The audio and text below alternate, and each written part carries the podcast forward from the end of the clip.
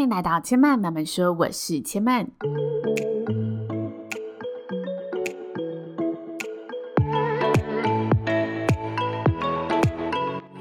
目前频道在 Apple Podcasts、Spotify、KKBox 以及 Google Podcasts 都听得到。喜欢的朋友，欢迎帮千嫚订阅并留言评论，让更多人可以认识千嫚慢慢说喽。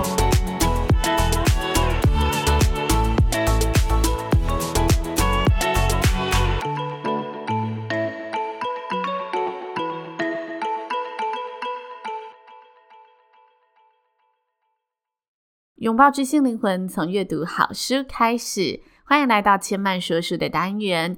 今天千曼要跟大家分享的书籍呢，叫做《C 三十登机门的心灵旅程》。我前几天在看这本书的时候啊，家人看到封面就问我：“你在看什么书？怎么封面这么像静思语，还是宗教灵修类的书籍？” 被家人这么一问呢、啊，我才发现，嗯，这个封面真的很有灵修感。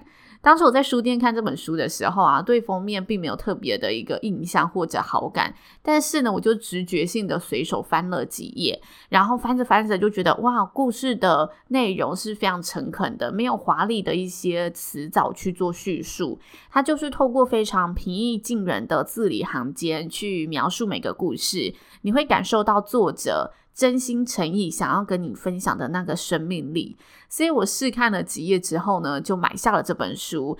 回家仔细阅读之后，我更加确定我对这本书的喜爱，而且直觉也告诉我，这一定也是千嫚慢慢说这个节目的听众朋友会喜欢的故事类型。先跟大家简单介绍一下这个作者，作者呢，他是一名德国人，叫做马修·莫克里奇。他年轻的时候呢，曾经担任过男子团体的一员，是德国演艺圈的一个男子团体。然后呢，也有了自己的节目，并且担任主持人，参与电视台的演出。但后来呢，他从演艺圈呢转战企业界，开始创造自己的事业。在创业的过程中，他发现啊，如果从金钱和收益的观点来看，他的生活，他的人生确实相当成功。但这些不断在各大城市奔波的日子，让他心灵就是莫名的空虚。于是他开始寻找自己真正想要的目标是什么。他发觉呢，要找到这个深藏在自身中最大的力量，就必须先征服自己内心的恐惧。而当时呢，他最大的恐惧就是面对群众。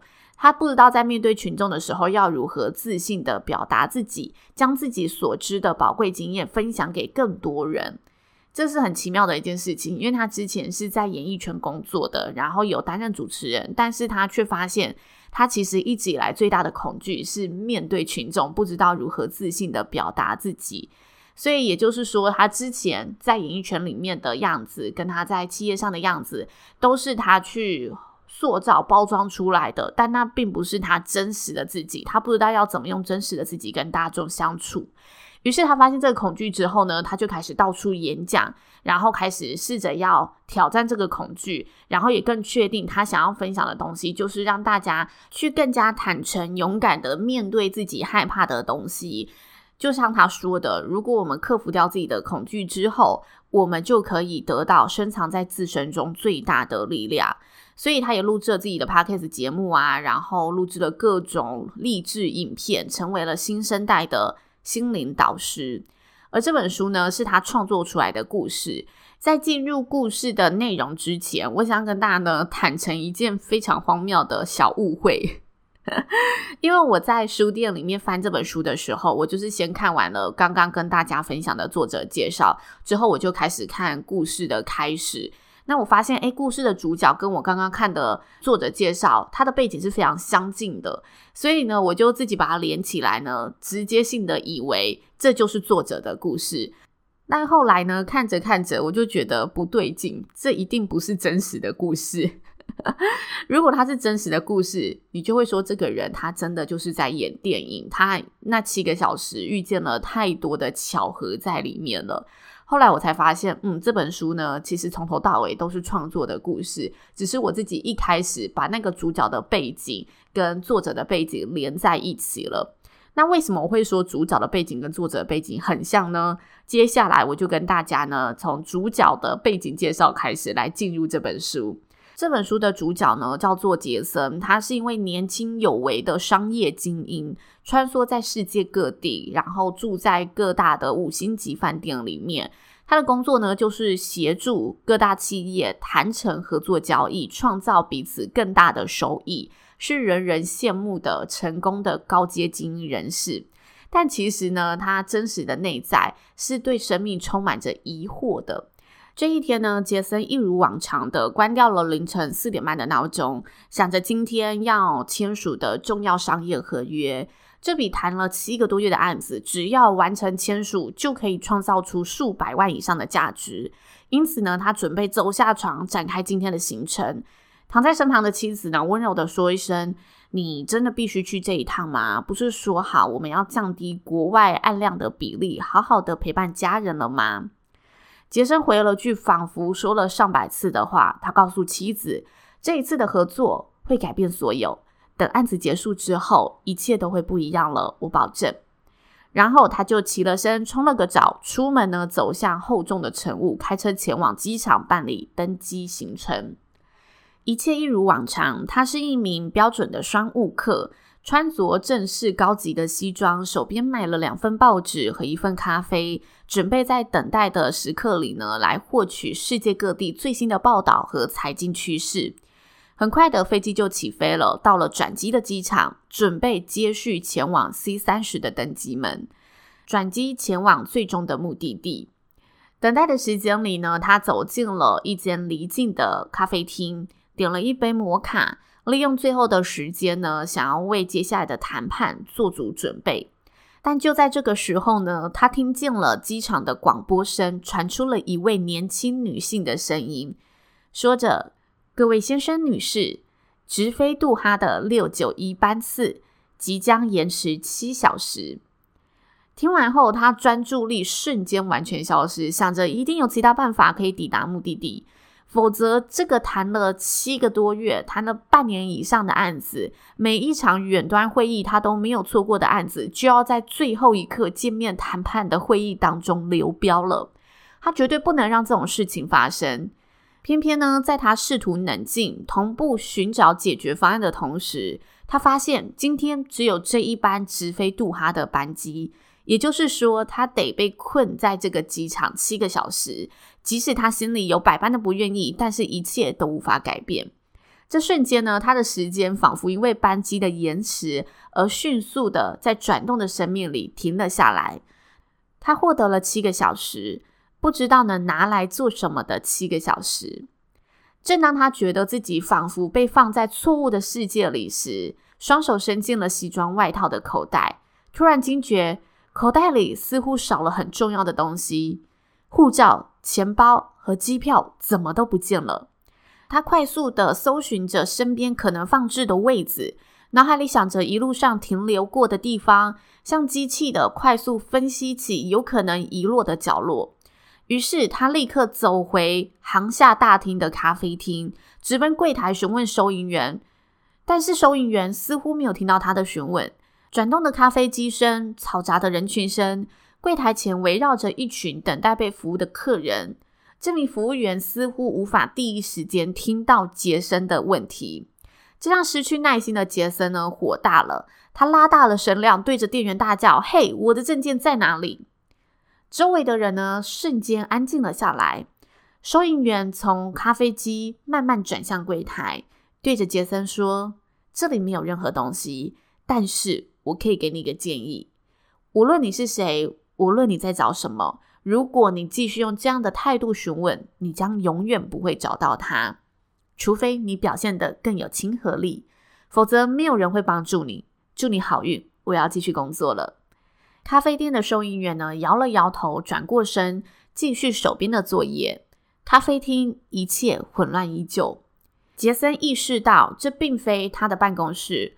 他不应该像对待公司里的年轻员工一样，觉得自己的声音必须被有求必应的立刻处理。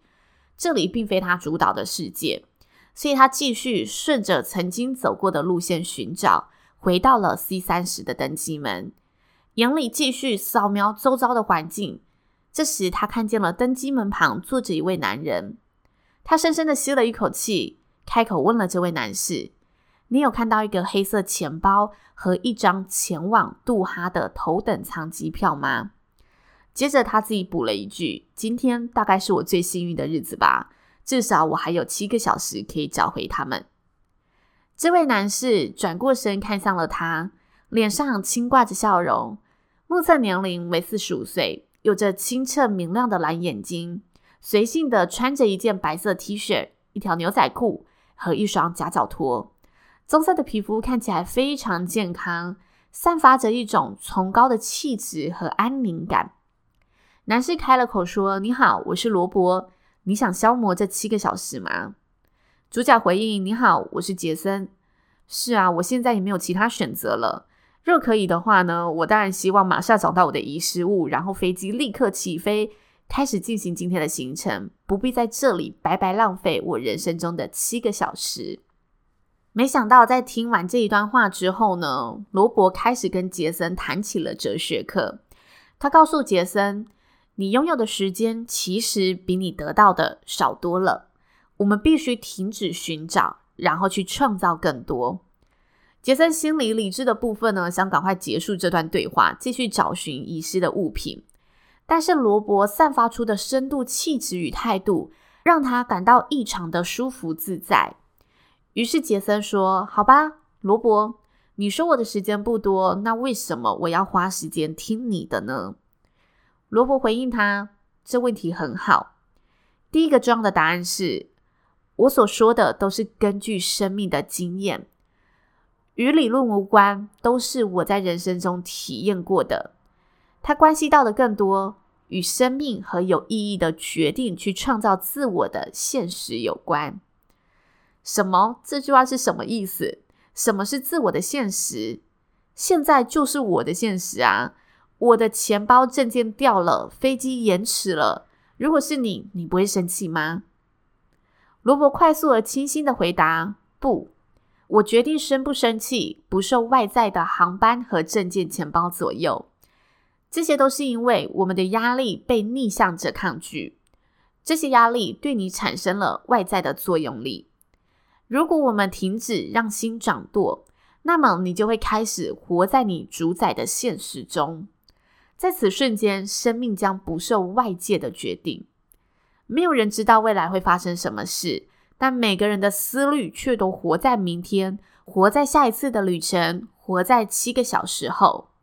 当一个人开始停止寻找安定和可预见的未来，他将可以在眼前的好奇心中获得最重要的答案。杰森说：“这一切听起来都很好，但原本的计划和目标怎么办？这难道都是不重要的吗？”罗伯说：“目标也很重要，可是你的计划和目标都是来自于大脑，大脑不可能比创造它的大自然来得更聪明。”因此，要对自己更新，找到生命给你的深藏在你之中的力量，寻回那些长久以来你已经失去的东西。你可以问问老朋友，问问家人，问问孩童时期的自己：从前你总是做些什么？什么总能让你获得真正的开心？这些才是真正贴近你最重要的目标的东西。重新找回这些魔力，并且用它。来填满你的生命。大家都认为他们必须先找到热情，才会有力气每天去工作。但其实正恰恰相反，只有当你知道每天是为了什么而起床，才会产生热情，因为你将真的变得更好，并且爱上这个生命的学习曲线。就像当你热衷于一项手工艺的时候，时间会突然停止。过去在你生命中，有哪个瞬间曾经停止？一个你确切知道做了会令自己感到满足的是哪个刹那？